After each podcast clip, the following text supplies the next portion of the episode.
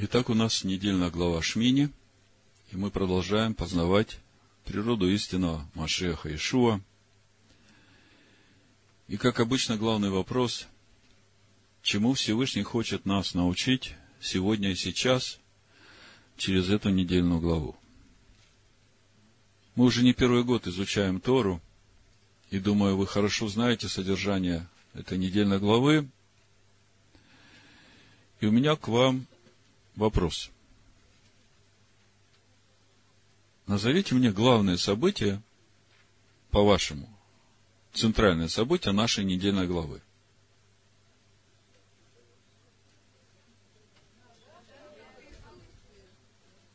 То есть, главное событие над Давой Авигу. Да? Но мне кажется, есть еще главнее событие. Вот, кто сказал? Возвращение славы Всевышнего. То есть, главное событие, центральное событие нашей главы, это возвращение славы Всевышнего к сынам Израиля. Наполнение славы Всевышнего скинии, которую построили сыны Израиля. И, конечно же, не остаешься равнодушным, когда видишь гибель Надава и Авигу. А вот теперь внимательно. Мы знаем, что все содержание нашей недельной главы имеет единую общую мысль. То есть, все содержание главы несет в себе то послание, которое Всевышний хочет нам донести. Тогда у меня вопрос. У нас ведь всегда первый вопрос что Всевышний хочет нам сказать через эту недельную главу. И вот у меня вопрос, который поможет нам ответить на наш главный вопрос. Суть вопроса. Какая связь между наполнением скини собрания славы Всевышнего, гибелью Наддава и Авигу и законом от чистых и нечистых животных, что можно есть и что нельзя есть. То есть вы видите, что 11 глава книги Вайкра, которая говорит нам о чистых и нечистых животных, такое ощущение, что она как бы стоит особняком. И вот к этим событиям, о которых мы читаем, которые нас, в общем-то, ну, э, коснулись, такие важные события, и нам казалось, что ну да, это одно, а вот э, там дальше, следующая глава закона чистых и нечистых животных, это как бы совсем другая тема, как бы никакого отношения не имеет вот к этим самым важным событиям. Правда ведь, так мы читали, да? Но ведь мы говорим, что в недельной главе, в каждой недельной главе есть вот эта красная нить, вот эта рема, которая Всевышний – хочет открыть нам, и это суть того, чему Он хочет нас научить. Понимаете? То есть нам надо увидеть, как все, о чем говорит наша недельная глава, взаимосвязано, и что через это Всевышний хочет нам сказать. Когда мы увидим вот связь вот этих событий с 11 главой законом о чистых, нечистых животных, о том, что можно есть, вот тогда мы получим этот главный урок и ответ на вопрос, а чему Всевышний хочет нас научить сегодня и сейчас. Что Он хочет нам сказать?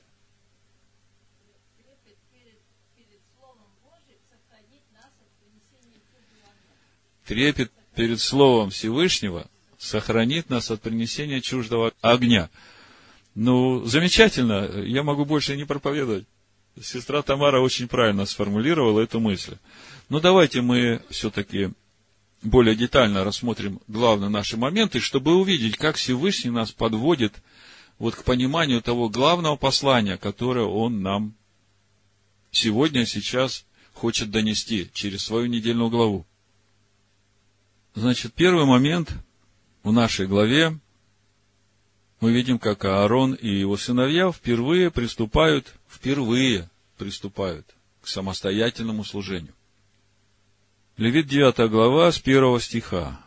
Восьмой день призвал Маше Аарона и сынов его, и старейшин Израилевых, и сказал Аарону, возьми себе из волов тельца в жертву за грех, и овна во всесожжение, обоих без порока. Представь пред лицо Аданая. И сынам Израилевым скажи, возьмите козла в жертву за грех, и тельца, и агнца однолетних, без порока, во всесожжение. И вала, и овна в жертву мирную, чтобы совершить жертвоприношение пред лицом Аданая и приношение хлебное, смешанное с елеем, ибо сегодня Адонай явится вам. Ну, о значимости этих жертв мы уже говорили. И вот когда мы видим эту последовательность, это лишний раз заставляет нас задуматься о том, как мы предстаем перед Всевышним. Мы уже об этом говорили, но я просто возбужу ваш дух напоминанием.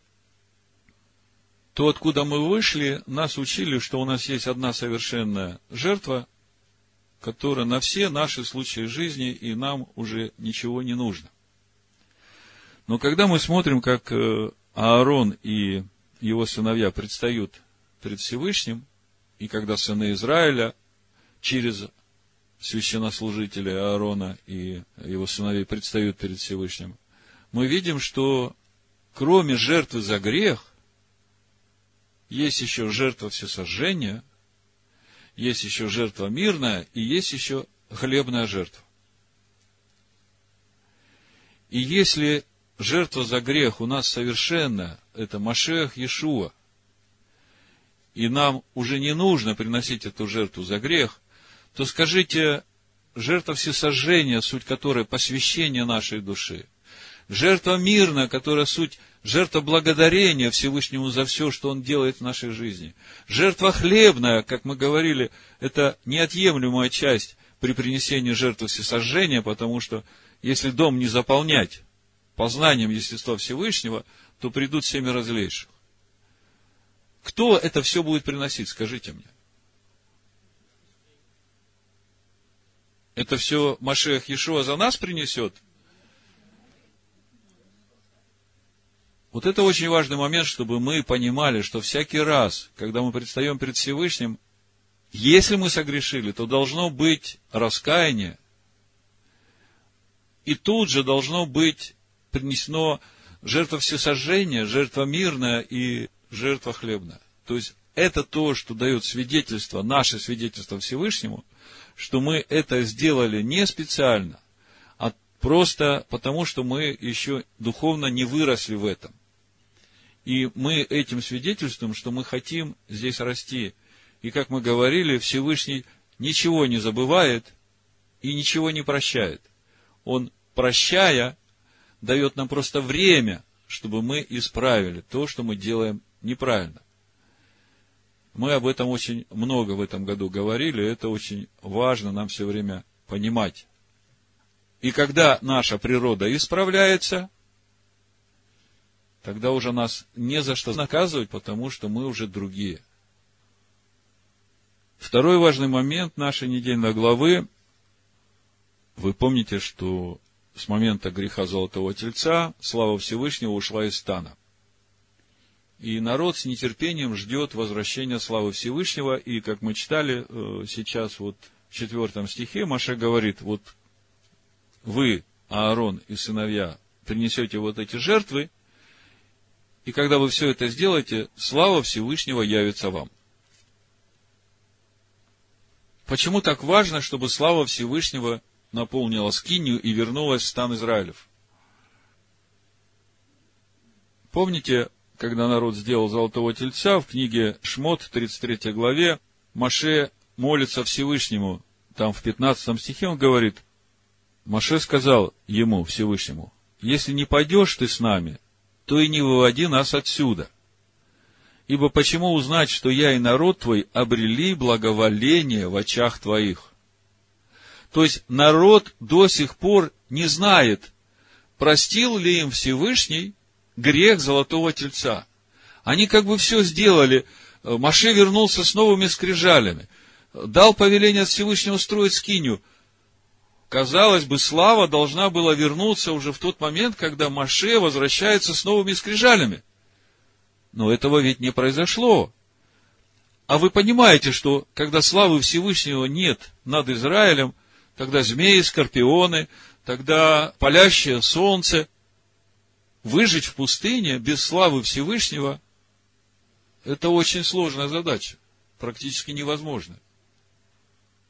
Так вот, Маше говорит, если ты не пойдешь с нами, то не выводи нас отсюда. Ибо почем нам узнать, что мы обрели благоволение в очах твоих? То есть Маше говорит, Всевышний, вернись к своему народу и веди нас. Мы помним, что через пустыню слава Всевышнего все время вела народ. Днем в столпе облачном, ночью в столпе огненном, несмотря на то, что народ делал всякие неправильные вещи.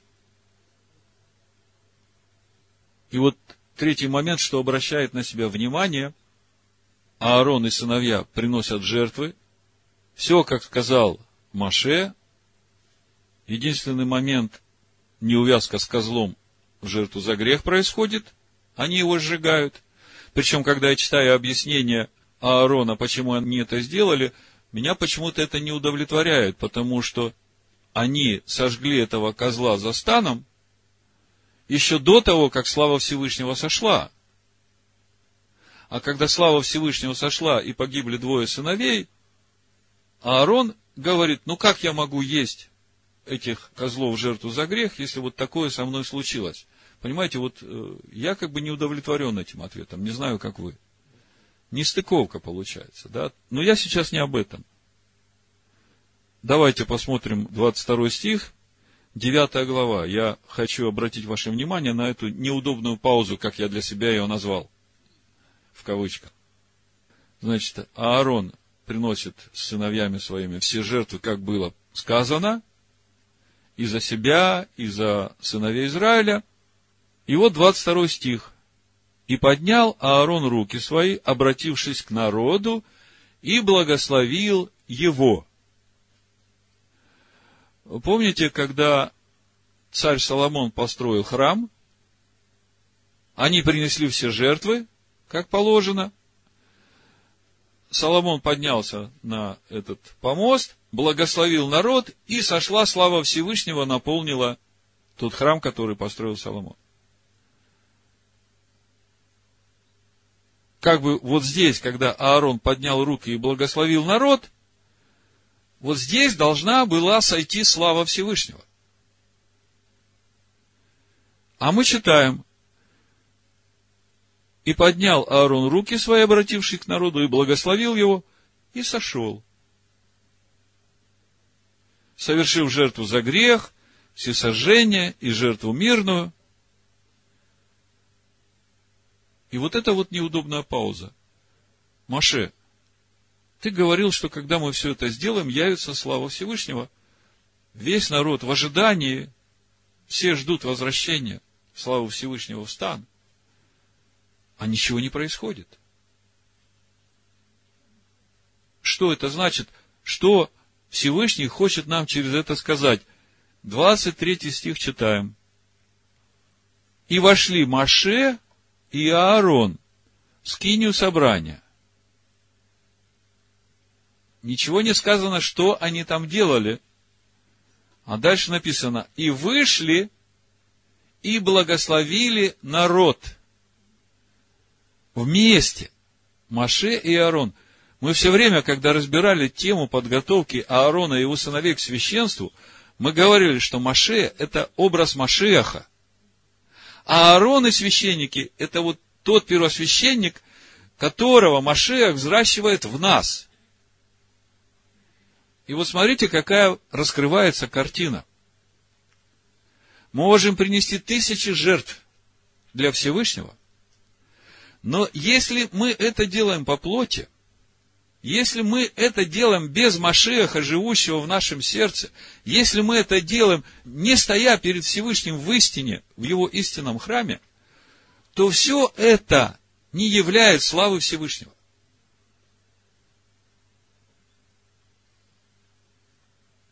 То есть, первый важный вывод, который мы делаем для себя, все наши жертвы по плоти, они славы Всевышней в нашей жизни, в нас, не прибавят. Единственная жертва, которая имеет смысл, когда мы это делаем вместе с Машехом Иешуа в истинной скине. Это обновляет нашу природу. Здесь уже мы видим в Торе, в общем-то, всю картину того, чему учит нас Иешуа и апостол Павел о служении в скинии, которой являемся мы, как храм Всевышнего. Вы видите, где основание?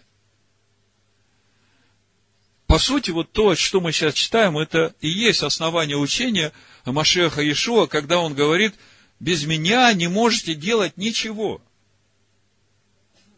Нет, конечно, мы можем делать без него и очень много. Только славы Всевышнего это не дает. Не сходит слава Всевышнего. И об этом в Евангелии от Иоанна в 15 главе Ишуа говорит, «Прибудьте во мне, и я в вас. Как ветвь не может приносить плода сама собою, если не будет на лозе, так и вы, если не будете во мне. Я есть лоза, а вы ветви кто пребывает во мне, и я в нем. Смотрите, я есть лоза, а вы ветви. Кто пребывает во мне, и я в нем. Как лоза может пребывать в ветви? Скажите мне. Да в этой ветви все естество самой лозы. Вот я помню, я вам рассказывал, как я от э, родителей, от мамы с папой, когда они еще жили в своем доме, у них одна лоза виноградная была. И она такой толщины, как дерево уже была. И эта одна лоза покрывала весь двор своими ветвями. И мама говорит, ты возьми, отрежь просто несколько пруточков этой лозы, и привези домой, и пусть они у тебя пролежат всю зиму, а вот по весне ты их поставь в воду, они пустят корешки, и ты их посади. И вы знаете, вот эти вот ветви, которые обрезал, посадил, выросла лоза.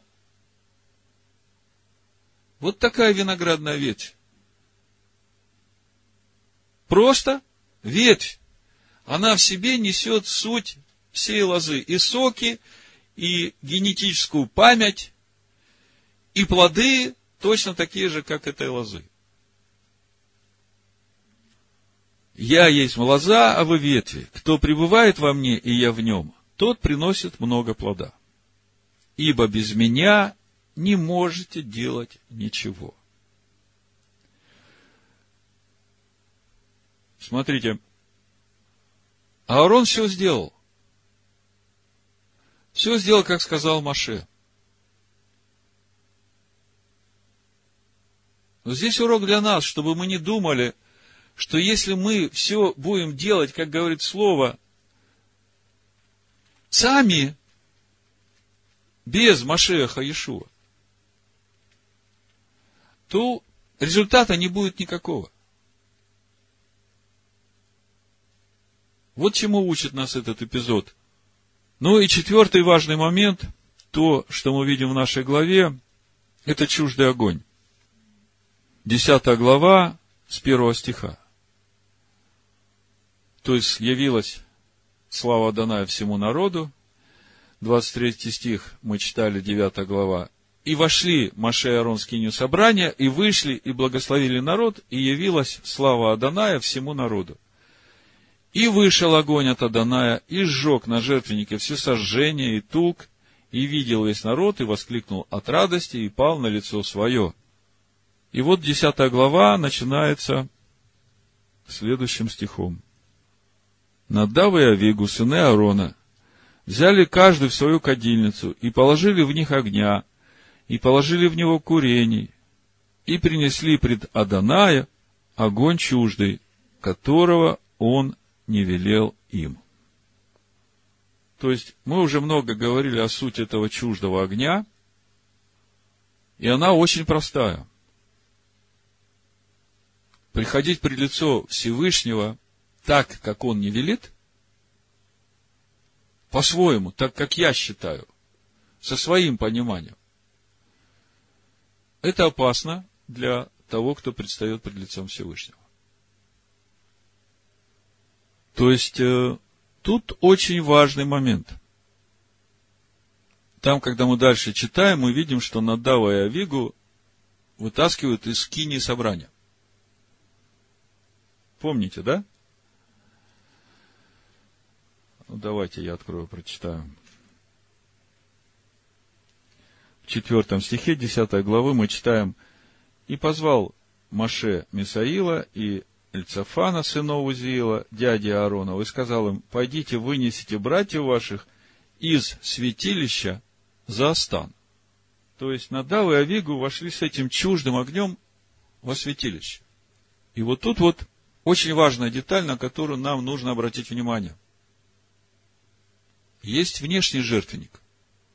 И это наша жизнь в этом мире, которая отделена от этого мира вот этими завесами праведности и святости. Так же, как двор Скини отделен от всего остального мира. Но все это происходит при видимом свете. Понимаете? То есть это видимые поступки наши при нашей жизни в этом мире. А есть скиния, которая наполнена славой Всевышнего. И там нет этого дневного света. Там только свет Всевышнего присутствует. То есть, там, в Скинии, в этом святом, нет ничего, кроме воли Всевышнего. То есть, там такая атмосфера. Главенство власти и воли Всевышнего, власти Его Слова.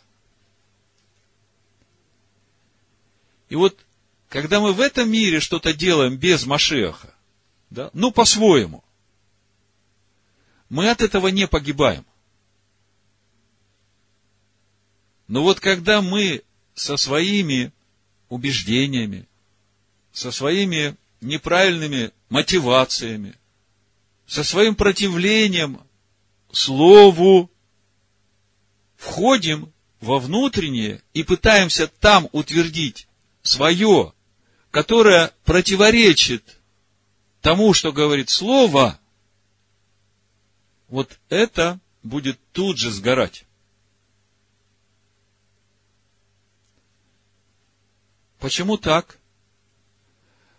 Помните, 24 глава книги Шмот, Маше, когда поднимается на гору, я прочитаю с 15 стиха.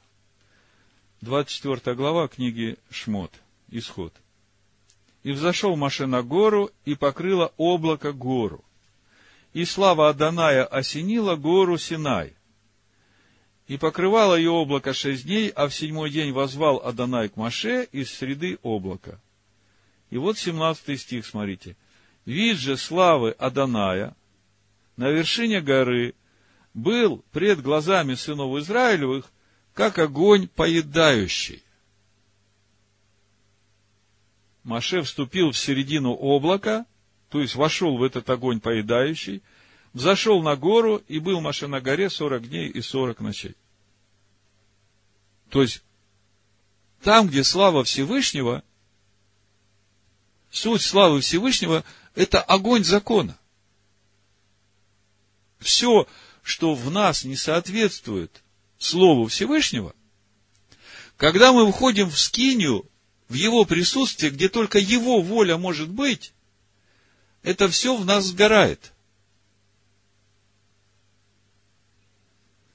А когда мы входим туда с намерением утвердить там свое, не то, что Божие, мы погибаем. Поэтому в э, первом послании Коринфянах в 11 главе мы читаем предупреждение апостола Павла, что прежде чем прикасаетесь к святыням, проверьте себя многократно – Потому что если мы не судим себя сами, то будем судимы Всевышним. Почему? Потому что в Его присутствии, когда мы входим в Его присутствие, ничто из того, что не Его, не может устоять, оно сгорает. Вот вам суть чуждого огня, почему нельзя с чуждым огнем представать пред Всевышним. Ну, чтобы вы понимали, насколько это серьезно для всех нас, и как это к нам относится, два примера из нашей жизни. Один из них э, уже в одной проповеди звучал, но я его напомню. Ссорятся между собой два супруга, верующие, муж и жена. Муж говорит, разве ты не читала, что говорит слово, что жена должна повиноваться мужу? Жена говорит, ты лучше почитай, что слово говорит о том, как муж должен относиться к жене. Как вы думаете, кто прав? Оба правы. Я вам скажу, что ни один из них не прав. А где проблема?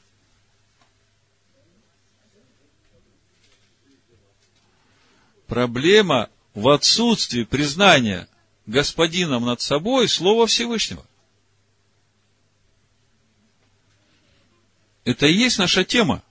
Когда мы ходим в скинию Всевышнего, мы должны входить туда не со своим пониманием, а с признанием власти Слова Всевышнего над собой.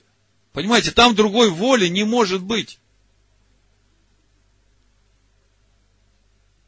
Другими словами, во взаимоотношениях между мужем и женой вопрос не в том, как муж относится к жене или жена относится к своему мужу. А вопрос в том, имеет ли каждый из них благоговение и трепет перед Словом Всевышнего. А что говорит Слово? Вы все знаете эти места. Это Ефесянам, 1 Петра, 3 глава. Я прочитаю. Полезно будет. Ефесянам 5 глава 22 стиха написано, «Жены, повинуйтесь своим мужьям, как господину». Потому что муж есть глава жены. Видите, здесь вопрос иерархии власти. Этот вопрос иерархии власти, он во всем. Во взаимоотношениях жены и мужа, во взаимоотношениях руководителя общины с общиной, во взаимоотношениях всей вселенской общины с Машехом Ишуа. И здесь мы это все видим. То есть, мы разбирали тему покровов. Вот вы все в покровах, да? Ну, какой смысл одевать эти покровы, если вы не смиряетесь по слову Всевышнего?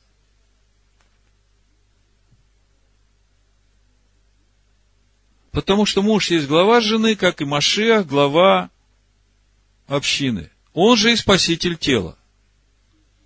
То есть община это и есть его тело. Но как община повинуется Машеаху, так и жены своим мужьям во всем. Это в отношении жен. Теперь в отношении к мужьям. Мужья, любите своих жен, как и Машех возлюбил общину и предал себя за нее. Послушайте, когда Машех предал себя за свою общину, она, так прямо сказать, была никакая. И он, тем не менее, за нее вот такую позорную, никуда не годную, умирает для того, чтобы очистить ее, как мы читаем здесь, чтобы осветить ее, очистив баню водную посредством слова. Это мужьям послание в отношении своих жен. А готов ли ты умереть за свою жену, такая, какая она есть сейчас. Понимаете, здесь очень глубокая истина. В чем проблема во взаимоотношениях между мужем и женой? Нет доверия друг другу. Когда каждый тащит одеяло на себя, тогда как ему можно доверять? Понимаете? А когда жена видит, что ты готов умереть за нее, такую, как она есть, она осознает свои недостатки. У нее появляется доверие к тебе. Вот так это работает. Чтобы представить ее себе славную церковью. Понимаете, жена слава мужа. Мы читаем. И это вопрос духовный. Если муж тянет на себя одеяло, если он эгоист, если он все время думает только о себе, то как вы думаете, какую славу будет отражать жена? Но она точно такая же будет. Она будет думать в первую очередь про себя и тянуть одеяло на себя. Так должны мужья любить своих жен, как свои тела. Любящий свою жену любит самого себя. У Петра тоже мы читаем. Также и вы, жены, повинуйтесь своим мужьям, чтобы те из них, которые не покоряются слову, житием жен своих без слов приобретаемы были. Очень серьезная тема. Повиноваться мужу, который неверующий. Знаете, тут нужно полностью умереть для себя. Когда увидят ваше чистое богобоязненное житье. Скажите, через что они увидят ваше чистое богобоязненное житье?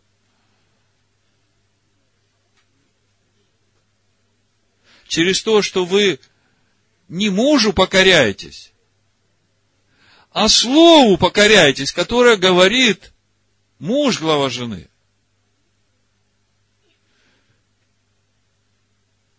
Конечно, когда он требует от тебя того, что противоречит слову, ты не можешь этому покориться. Ты просто объясняешь ему, говоришь, я это не могу делать, если он заставляет тебя свинину есть. Если он заставляет тебя в субботу работать, то ты должна ему объяснить, что мне нужно Богу покоряться больше, нежели тебе, а во всем остальном я готова служить тебе. Да будет украшением вашим не внешнее плетение волос, не золотые уборы или нарядность в одежде, но сокровенное сердце человек в нетленной красоте кроткого и молчаливого духа, что драгоценно перед Богом. Так некогда и святые жены, уповавшие на Бога, украшали себя, повинуя своим мужьям, так Сара повиновалась Аврааму, называя его господином. Вы дети ее, если делаете добро и не смущайтесь ни от какого страха. Вот он ответ. Вы дети если делаете добро. То есть, делать добро – это делать то, что говорит Слово. А Слово говорит, свинину не ешь, а субботу свети. И вместе с тем послушайся своему мужу и называй его господином. Но не господином сквозь зубы, с интонацией была бы моя воля, я б тебя полюбила. Вы дети ее, если делаете добро и не смущаетесь ни от какого страха. Также и вы, мужья, обращайтесь благоразумно с женами, это уже к верующим мужьям, как с немощными сосудами, оказывая им честь как сонаследницам благодатной жизни, дабы не было вам препятствия в молитвах. Слушайте, когда нет единства в семье, тогда все молитвы бесполезны. Вот представьте, входит в скинию муж, предстает пред Всевышним и начинает говорить, отче, ты видишь, она же не права, Научи ее, как нужно относиться к мужу. Правильная молитва? Неправильная, чуждый огонь. А как правильно молиться? Отче, я знаю, что ничто не происходит без твоей воли. И эта ситуация, которая у меня сейчас сложилась с моей женой, ты прости меня, что я стал причиной этого раздора. Дай мне любить свою жену, как Машех. который отдал свою жизнь за нее. Правильная молитва?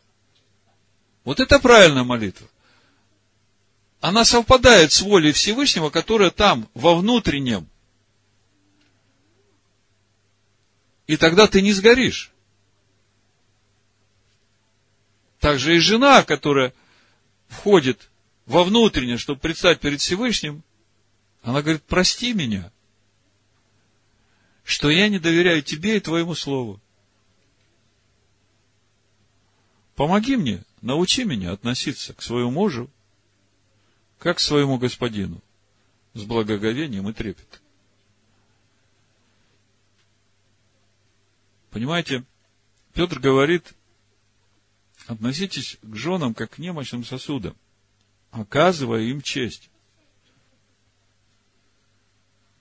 Почему немощные сосуды? Потому что когда делали Адама, его делали под большим давлением. Помните, Всевышний взял глину, прижал, слепил его под давлением, форму придал.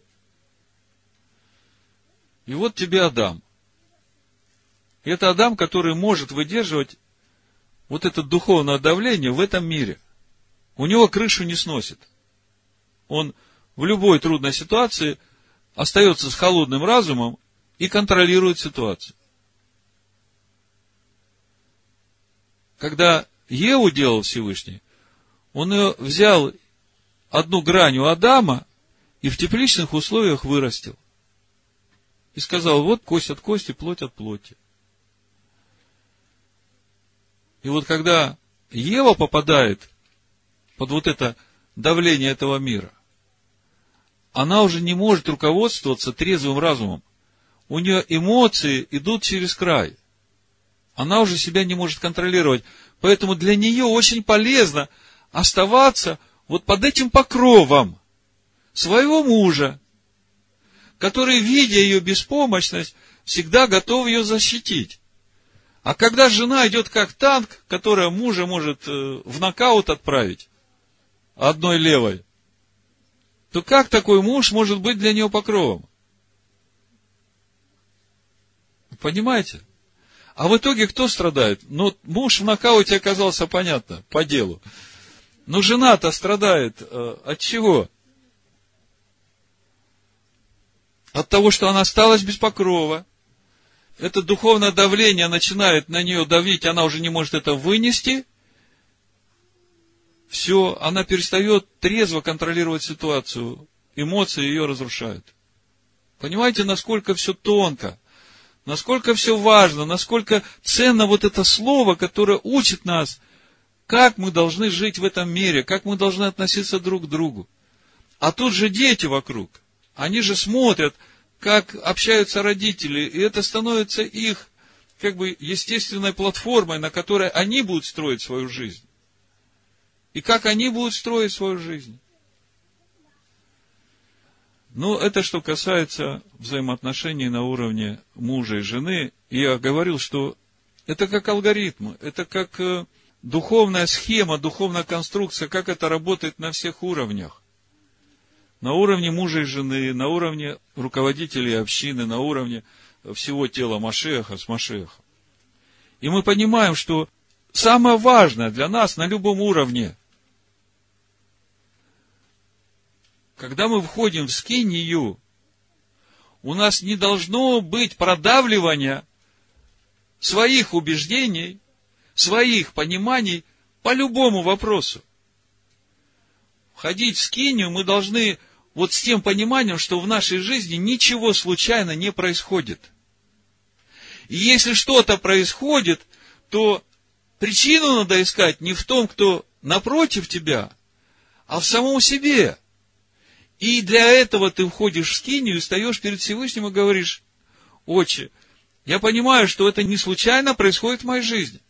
И если это происходит, то покажи мне, где я не прав, что мне нужно исправить, чтобы вся эта ситуация разрешилась к миру, к любви, к добру. Так вот, переходим на другой уровень. о котором мы редко говорим в общине, но я думаю, что пришло время и об этом поговорить. Я думаю, что вы все согласны с тем, что Всевышний хочет нам только добра. Амен. И вот представьте, как чувствует себя Всевышний, когда мы отвергаем Его Слово, Его волю и упорствуем в своем. Как вы думаете, как он себя чувствует? Он хочет нам добра, он любит нас. Он говорит, что для нас хорошо, как нам надо поступать. А мы пренебрегаем его волей, упорствуем, не признаем своей вины, настаиваем на своем. Как Всевышний на это реагирует? Вот смотрите. Машех Иешуа призвал служителей, которых он поставил служить своей общине. Да, вот в послании Ефесянам, 4 главе, мы читаем 11 стих. И он поставил одних апостолами, других пророками, иных евангелистами, иных пастырями и учителями к совершению святых. Святых это о ком? О вас. А вот поставил учителями, пастырями, это о ком? О нас. Разницу чувствуете, да? А для чего поставил? К совершению святых, на дело служения. Чтобы и вы начали так служить, чтобы вы совершались для созидания тела Машеха. Доколе все придем в единство веры, познания Сына Всевышнего, в мужа совершенного, в меру полного возраста Машеха. Все придем, понимаете?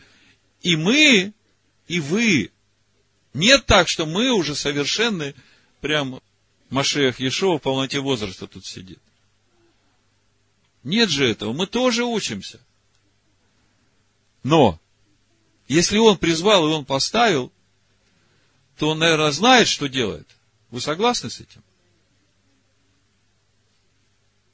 И вот мы хотим узнать, как же Всевышний реагирует на то, когда вы пренебрегаете его волей, настаиваете на своем, выступая против нас. Мы хотим узнать, что Всевышний думает об этом. Да? Как он себя чувствует? Два места Писания. Первое Фессалоникийцам, 5 глава, 12 стих.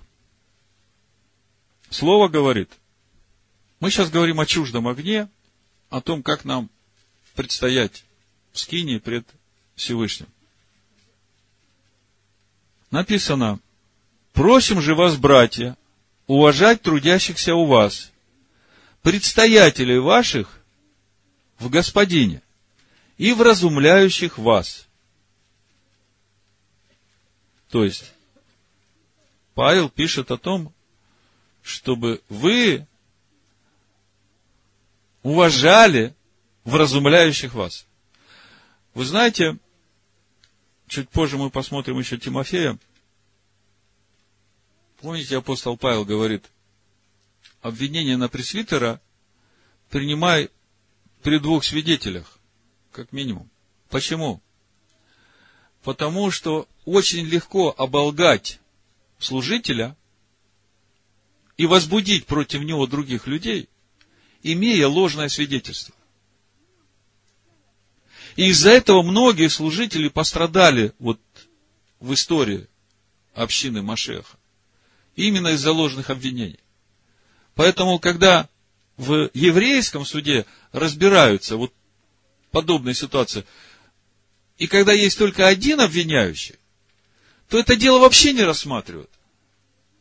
А вот когда придут два свидетеля за свидетельствуют, тогда уже есть вопрос. Значит, просим вас уважать трудящихся у вас, вразумляющих вас, и почитать их преимущественно с любовью, за дело их. С любовью. С, не с ненавистью, не с обидой. Будьте в мире между собой. Я вам прочитаю восточный смысловой перевод этого стиха. Написано, мы обращаемся к вам, братья, с просьбой. Оказывайте почет тем, кто так усердно трудится среди вас, кто руководит вашей общиной и наставляет вас в следовании повелителю. Повелитель, восточно смысловом, речь идет о господине Машеях Иешуа. Там, когда речь идет о Небесном Отце, там стоит слово Всевышний. А когда речь идет о Машеях Иешуа, речь идет о повелителе. Проявляйте к ним большое уважение и любовь за ту работу, которую они совершают. Будьте в мире друг с другом. Еще одно место. Мы говорим о том, как Всевышний чувствует себя, когда мы противимся Его Слову. Вот когда те, кого Он поставил в общине, вразумлять вас и наставлять вас, как вы думаете, кто говорит? Это я своим умом придумал, да? Или Всевышний кладет мне в сердце то, что мне нужно сказать. И я каждый раз, когда готовлюсь к служению, я говорю, отче, чтобы не я говорил, чтобы Дух Твой говорил. То, что Ты хочешь сказать, для меня это важно. Так вот, смотрите. Послание евреям, 13 глава, 17 стиха.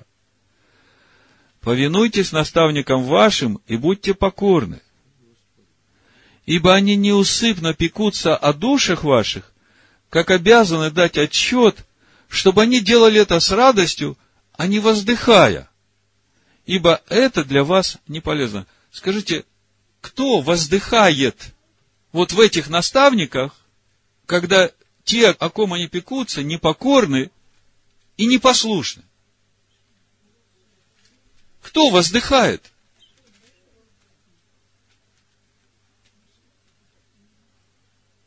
Дух Всевышнего в Машеях Иешуа, в наставниках, воздыхает.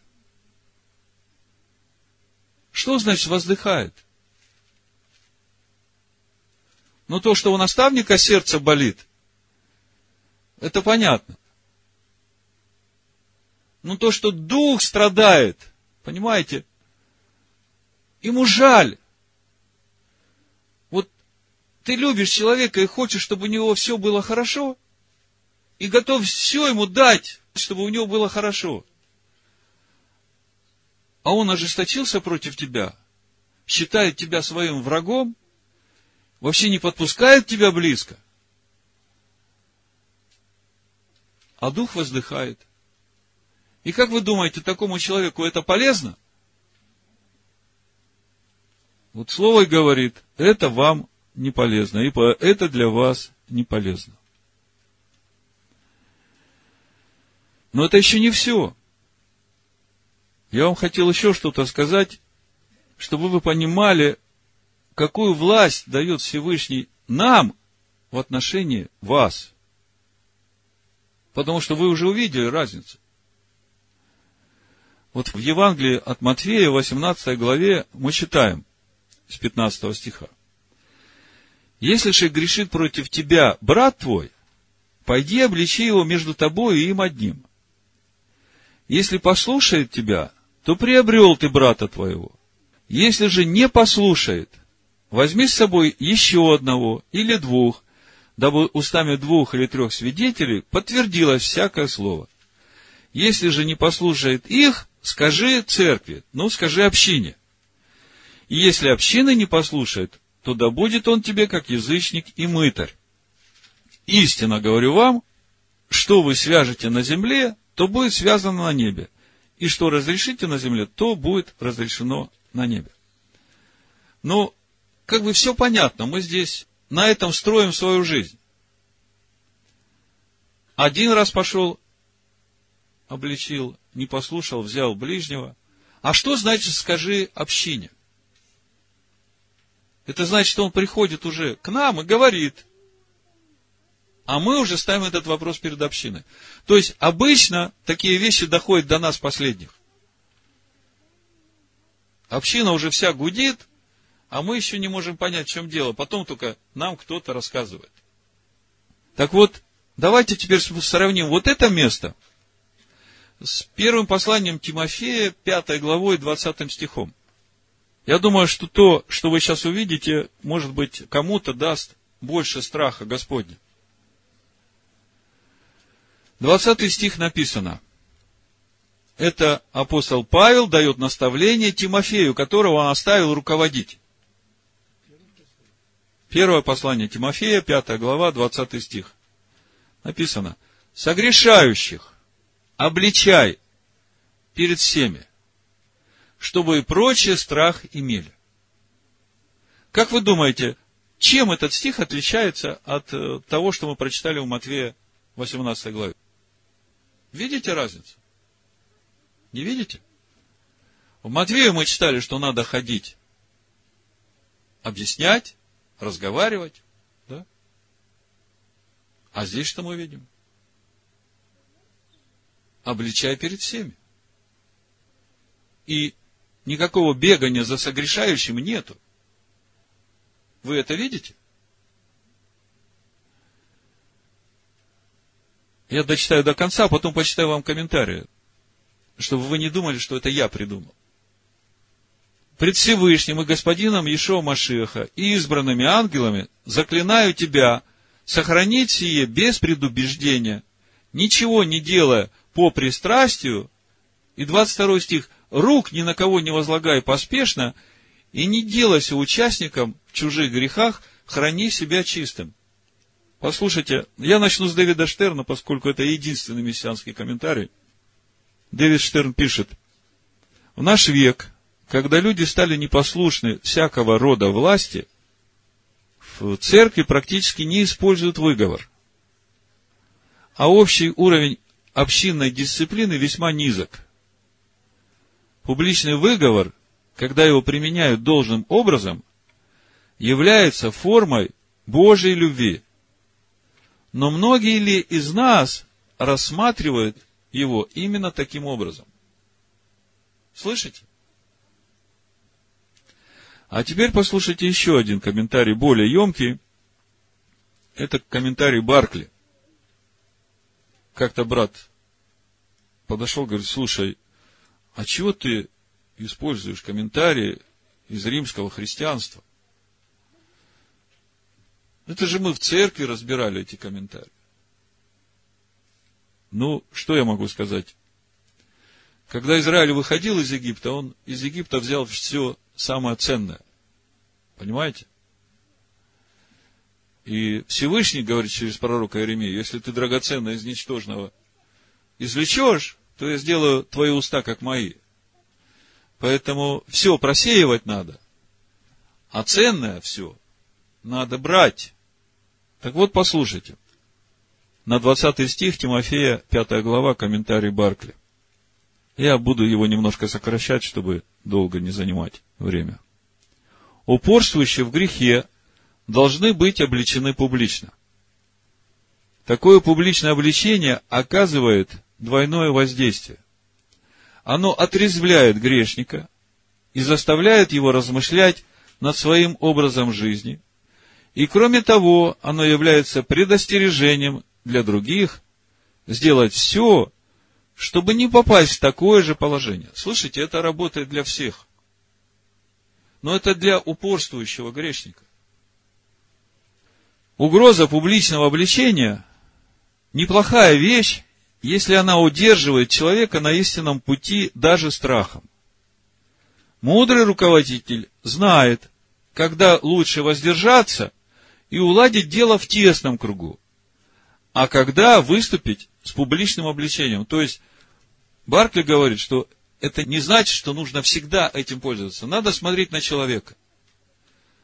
Может быть, достаточно поговорить с ним.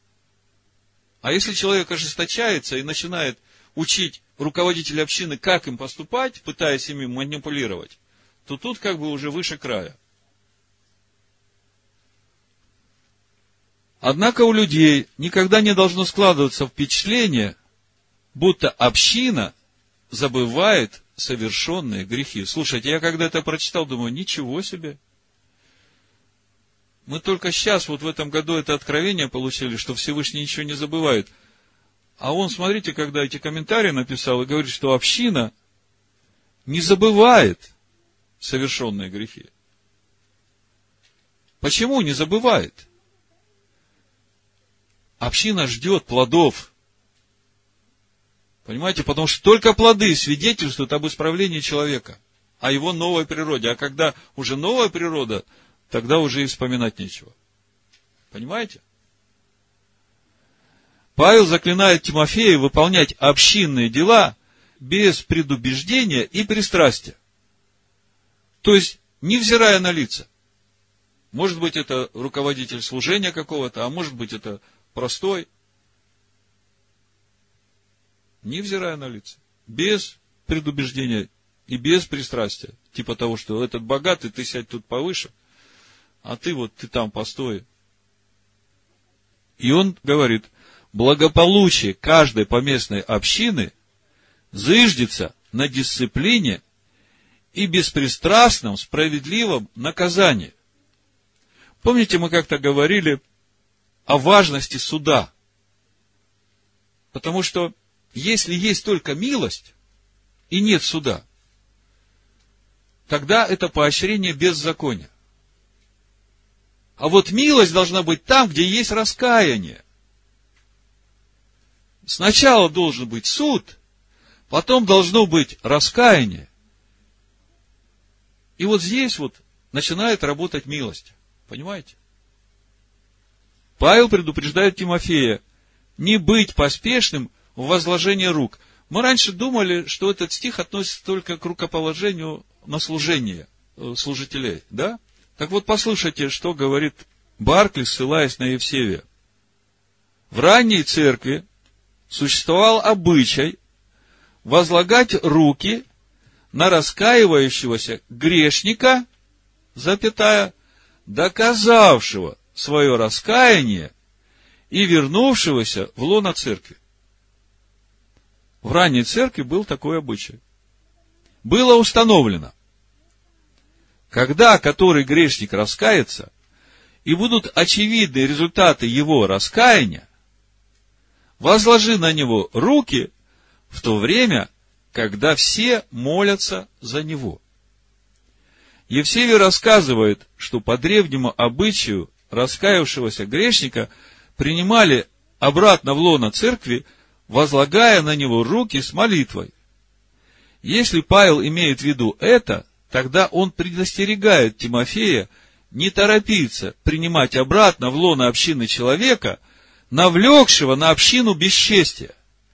Подождать, пока он докажет, что раскаяние его чистосердечно, и что он действительно намерен привести свою жизнь в соответствие со словами раскаяния.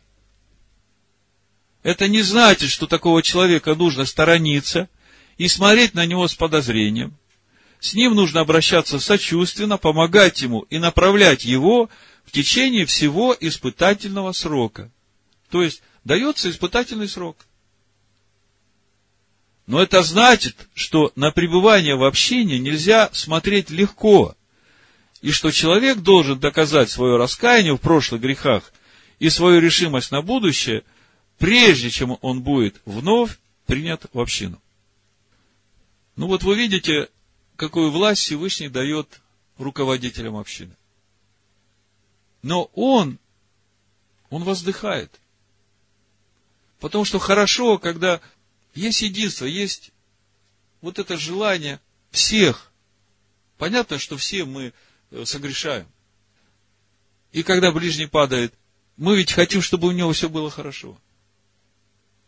И поэтому нам надо научиться вот относиться к человеку так, чтобы даже когда мы его обличаем, мы понимаем, что без этого нельзя.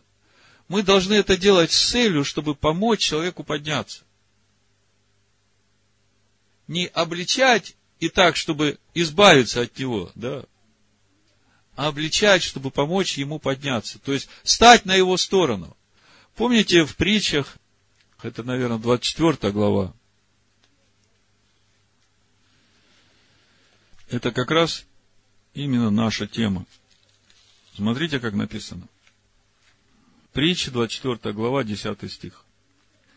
Если ты в день бедствия оказался слабым, то бедна сила твоя. Спасай взятых на смерть И неужели откажешься от обреченных на убиение? Скажешь ли, вот мы не знали этого? А испытывающие сердца разве не знают? Наблюдающий над душою твою знает это и воздаст человеку по делам его. Понимаете, всякая ситуация, она как бы в обе стороны работает. Но вы должны понять нас. Когда у кого-то проблема, вы не должны закрываться от нас, а наоборот должны идти к нам и просить помощи, потому что вы сами не справитесь с этой ситуацией. Нужна ходатайственная молитва. Нужно вступиться, взять эту боль как свою. Потому что откуда ты знаешь, что с тобой может случиться вот завтра или послезавтра? Кто гарантирует, что ты не попадешь в такую ситуацию? А если ты осудишь и будешь, как вот этот вот фарисей, который говорит, Господи, спасибо, что я не такой, как вот они, да? То знаю, вот точно то же самое придет к тебе. И тогда мало не покажется. Мы все должны ходить в страхе перед Всевышним – благоговение перед Его Словом и в любви друг к другу мы должны друг за друга стоять. Вот такая должна быть наша позиция. А если мы входим с чуждым огнем, какой бы он ни был, и мы теперь понимаем суть этого огня, то это нам не полезно, мы от этого погибаем.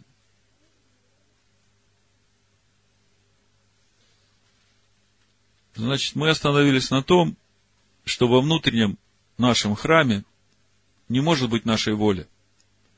Там может быть только воля Всевышнего. Надав и Авиуд, сыны Ааронова, взяли каждый свою кадильницу и положили в них огня, и вложили в него курений, и принесли пред Адоная огонь чуждый, которого он не велел им.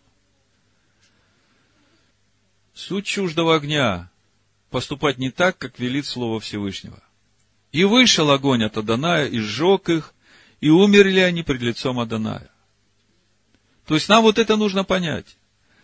Там, где присутствует слава Всевышнего, суть которого огонь закона, там все чуждое славе Всевышнего сгорает в этом огне святости. Третий стих. «И сказал Маше Арону, вот о чем говорил Адонай, когда сказал, приближающийся ко мне освящусь, и перед всем народом прославлюсь. А Аарон молчал. Приближающийся ко мне я освящусь. В чем суть этого освящения? В том, что в нас должно сгореть все, что не его. И хорошо, когда мы это делаем по своему желанию, прося Всевышнего очистить нас от всего, что не его тогда мы не погибаем. Но когда мы входим в скинию Всевышнего со своими амбициями, своими убеждениями, которые не совпадают с волей Всевышнего, и пытаемся их там утверждать, то тут может случиться непоправимое. Все, что не соответствует воле Всевышнего, в его присутствии сгорает. Ну и вот мы подошли теперь к нашему главному вопросу, который должен дать нам ответ на наш вопрос, а чему Всевышний хочет нас научить через недельную главу Шмини. Какая связь наших главных событий? Сошествие славы Аданая, гибель сынов Аарона законом о чистых и нечистых животных. Что можно, если что нельзя. Как вы думаете, какая связь? Смотрите, слава Аданая сошла. Мы теперь понимаем, что это значит.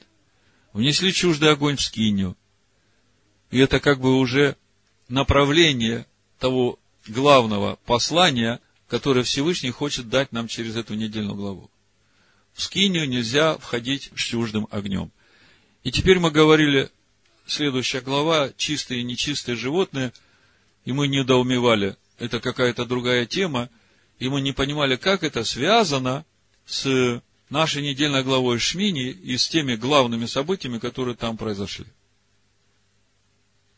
Давайте посмотрим, чем заканчивается наша недельная глава, и мы увидим, мы увидим нашу внутреннюю скинию, и мы увидим волю Всевышнего.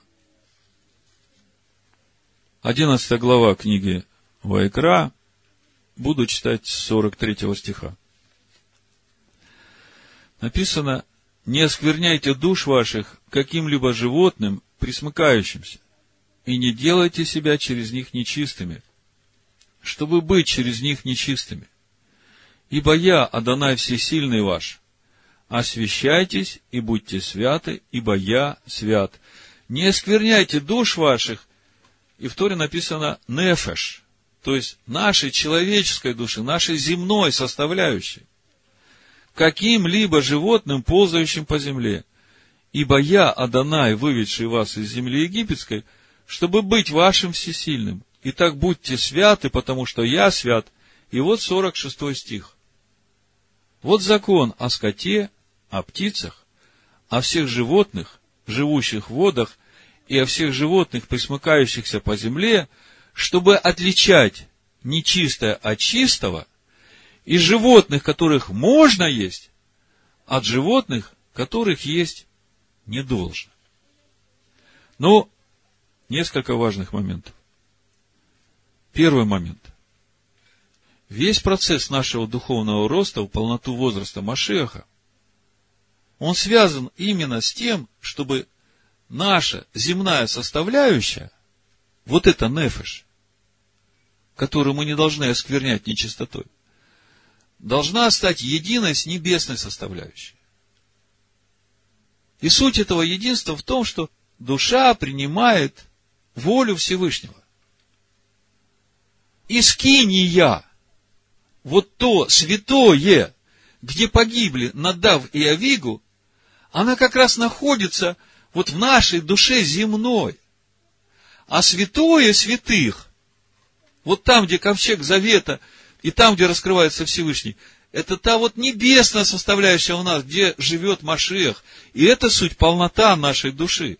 Потому что с самого начала Всевышний нашу душу сотворил с двойственной природой. Мы об этом уже говорили не один раз. То есть, смотрите, Всевышний говорит, будьте святы, потому что я хочу жить в вашей земной составляющей души. Я там буду раскрываться. Завеса-то разодралась. Вы же понимаете. В Машеях Иешуа завеса разодралась. И теперь, когда Всевышний раскрывается в святом святых, это раскрытие наполняет и нашу душу. Святое в Машеях Иешуа. Так вот, что же будет с нашей душой, когда раскрывается эта слава, когда наша душа наполнена нечистотой? Второй момент, почему это важно.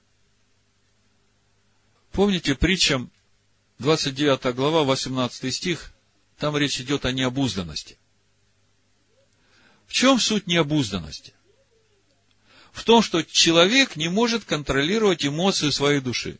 Гнев, раздражение, зависть, гордость, обидчивость, злобу.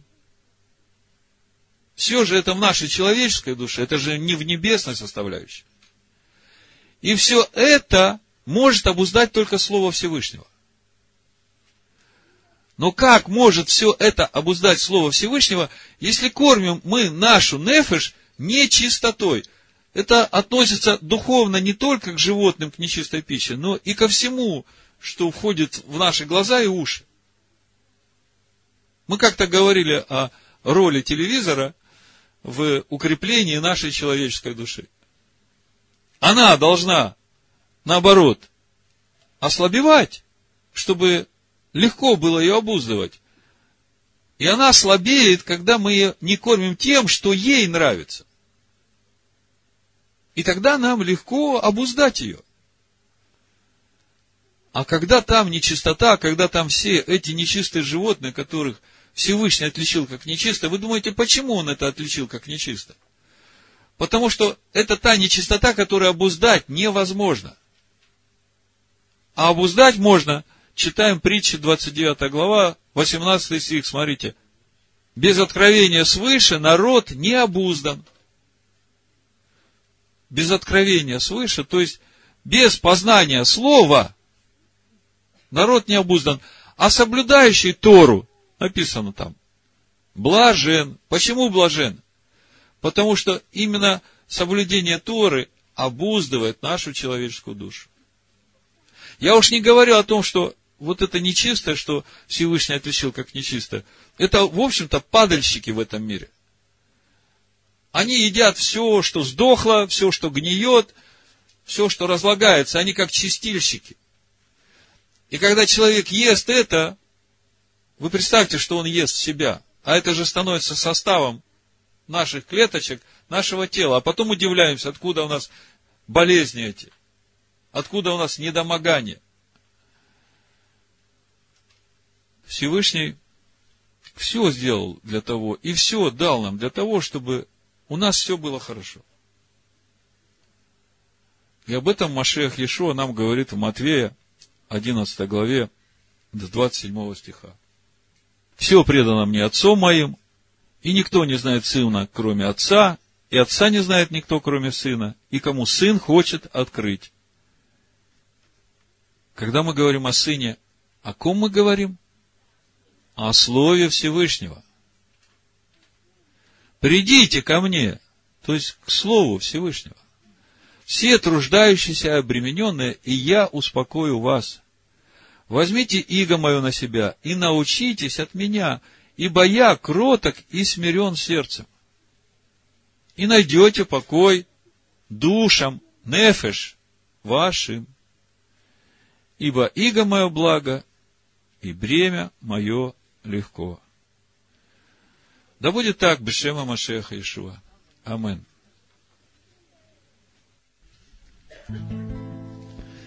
Ты праведен, Господь, во всех путях своих, Величие Твое непостижимо,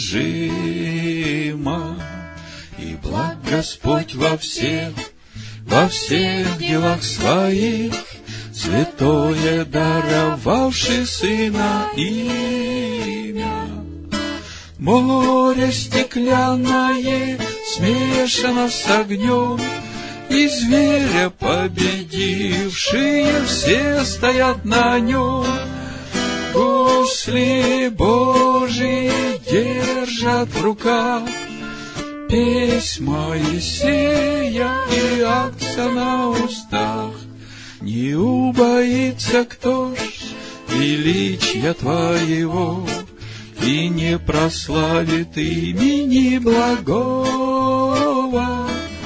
Один Ты свят один, нет в мире никого, Кто бездны открывает силой слова. Море стеклянное смешано с огнем — и зверя победившие все стоят на нем. Гусли Божии держат в руках, Письма Моисея и акция на устах. Наступят времена, придут народы все, Клонятся все люди пред тобою. Царь святой Отец, у Торы есть венец, Твои суды, как милость предо мною. Море стеклянное смешано с огнем, И зверя победившие все стоят на нем.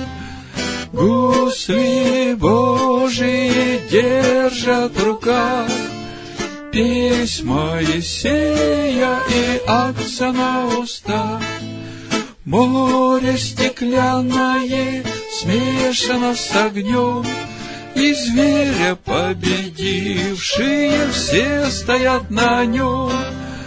Гусли Божьи держат в руках, Письма Моисея и акция на устах. Ты праведен, Господь, во всех путях своих, Величие Твое непостижимо, И благ Господь во всех, во всех делах своих, святое даровавший сына имя.